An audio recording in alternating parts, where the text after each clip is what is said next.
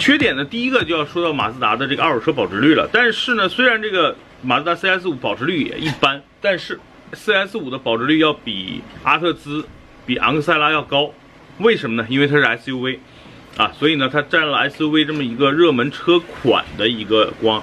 这是第一个缺点，第二个缺点呢是这个车的空间，就是它的第二排空间确实有点小啊。它怎么个小法呢？就是如果跟同级别的，比如说奇骏啊，跟 RAV4 去比，它都没有优势。第三个缺点就是整个马自达的一个问题，就是它的车呀，静音都相对来说差点意思。